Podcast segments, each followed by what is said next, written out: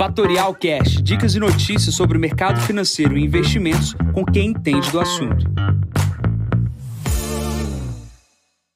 Bom dia, investidores. Aqui quem fala é Jansen Costa. Vamos para mais Visão do Mercado. Hoje é o número 685. Hoje, dia 9 de março, 7 horas da manhã. Dados nos Estados Unidos ditam o cenário no exterior. No Brasil, expectativa e melhora do sentimento impulsionam bolsa e derrubam juros. Começando aqui pela China, saiu o dado aí da inflação na China, vendo um ponto percentual, a expectativa era de 1,9%. Esse dado reforça que o país vive uma onda uh, diferente dos outros países na questão da inflação, possibilitando um estímulo monetário sem sem precedentes ali na, na questão de impulsionamento inflacionário. A China, sim, pode ser um motor do crescimento global, se quiser aí colocar o pé no acelerador. O que a gente tem de informações ainda prematuras é que sim, vai, vai acontecer isso, porém a gente não vê ainda uma, um aumento ainda da demanda é, de minério de ferro e, obviamente, da, dos estoques de petróleo diminuindo para o aumento da necessidade desse impulsionamento. Por enquanto, o minério de ferro sobe 0,60% aqui uh, em Dalian. Obviamente, esse impulsionamento na, na, economia chinesa trará bons frutos aqui para o Brasil. Plano para a Europa, Europa digerindo aqui o que aconteceu ontem nos Estados Unidos com a fala de Powell, é, as bolsas abrem no campo negativo e, obviamente, o que Powell disse ontem, que, obviamente, os juros americanos deverão subir um pouco mais do que a expectativa do mercado, acabam derrubando aqui as bolsas no início do dia.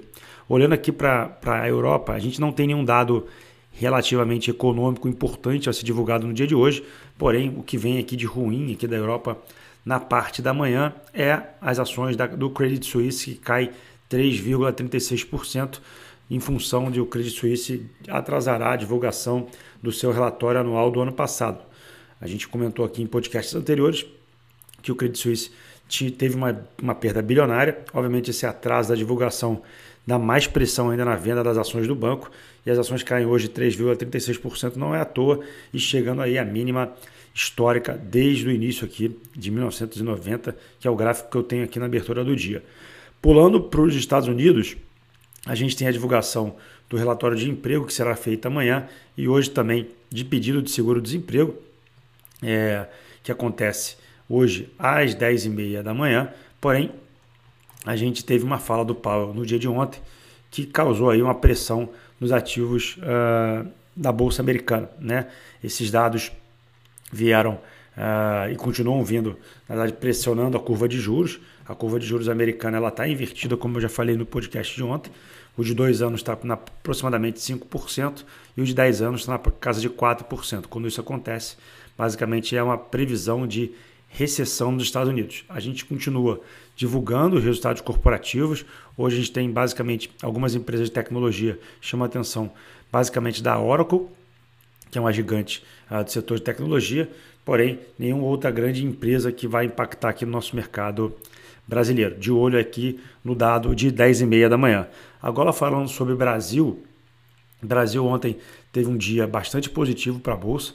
A Bolsa subiu 2,22%, batendo novamente aí a casa dos 106 mil pontos. Né? A expectativa do mercado é que esse anúncio uh, do arcabouço fiscal aconteça e, obviamente, isso impactou na curva de juros. Os DIs, né, as taxas de juros futuras de 25 e 27 fecharam, mostrando ali uma possibilidade de corte de juros. E, obviamente, foi a primeira vez que eu vi a curva de juros no Brasil é, melhor do que 30 dias anteriores, né? ou seja, o fechamento aí dos vértices mais curtos, 25 e 26, tornaram aí a taxa menor do que a gente via 30 dias anteriores. É verdade que ainda não temos ainda é, no longo prazo, ou seja, acima de 2033, uma taxa tão boa quanto a gente tinha 30 dias atrás, porém isso pode ser um movimento é, de ajuste ao longo do tempo.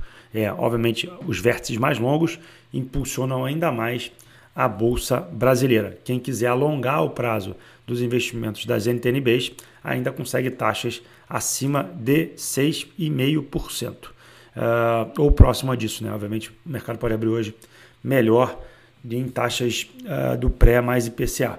A gente teve divulgação de resultados corporativos no dia de ontem. É, o Grupo Mateus foi o grande destaque para mim.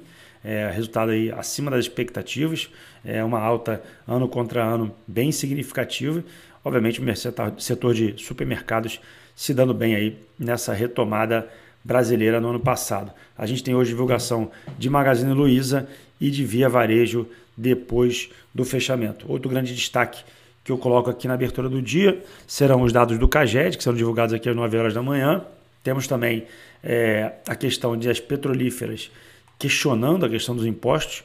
Os impostos aqui no Brasil que foram colocados na parte da exportação são questionados e, obviamente, isso foi parar no STF.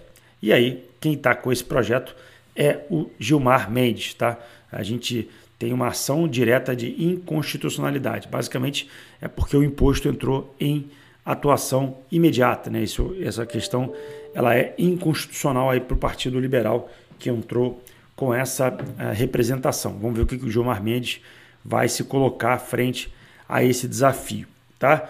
Por enquanto, uh, é isso que temos no Brasil. Outro grande destaque aqui para fechar os dados do dia é a saída de dinheiro dos fundos de investimentos. Né? A gente está vendo uma saída agora bastante significativa no setor de renda fixa. Renda fixa porque a gente teve um impacto aí de americanas. As pessoas estão sacando o dinheiro agora dos fundos de renda fixa, fundos esses que eram positivos até uh, antes do evento de Americanas. Uma coisa, questão é, que é bastante importante, no valor de hoje, a gente tem uma reportagem sobre este assunto em específico. Bom, bom, o mercado de ontem, só os principais destaques. Para fechar aqui, ficou nas altas Edux, né, que é a antiga Estácio, Local Web, Qualicorp e Pets. No campo negativo, ficamos com Suzano, SLC e Vivo, ambas caindo menos de 3%. Bom, é, é isso que a gente tem para hoje. Nesse momento, o S&P opera no campo negativo, aqui na abertura do dia, cotado a 3.999 pontos, caindo 0,31%. O petróleo opera na casa de 82,61, caindo 0,06%.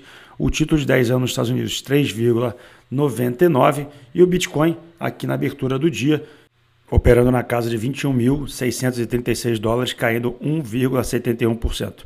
Bom, vou ficando por aqui, desejo a todos uma ótima quinta-feira. Encontro vocês amanhã para mais um podcast. Bom dia a todos, ótimos negócios. Tchau, tchau. E esse foi mais um Fatorial Cash. Para mais novidades e dicas sobre o mercado financeiro e investimentos, siga Fatorial no Instagram, @fatorialinvest. Para conteúdos exclusivos, entre no nosso Telegram, Fatorial News Informa. Para saber mais sobre a Fatorial, visite o nosso site fatorialinvest.com.br.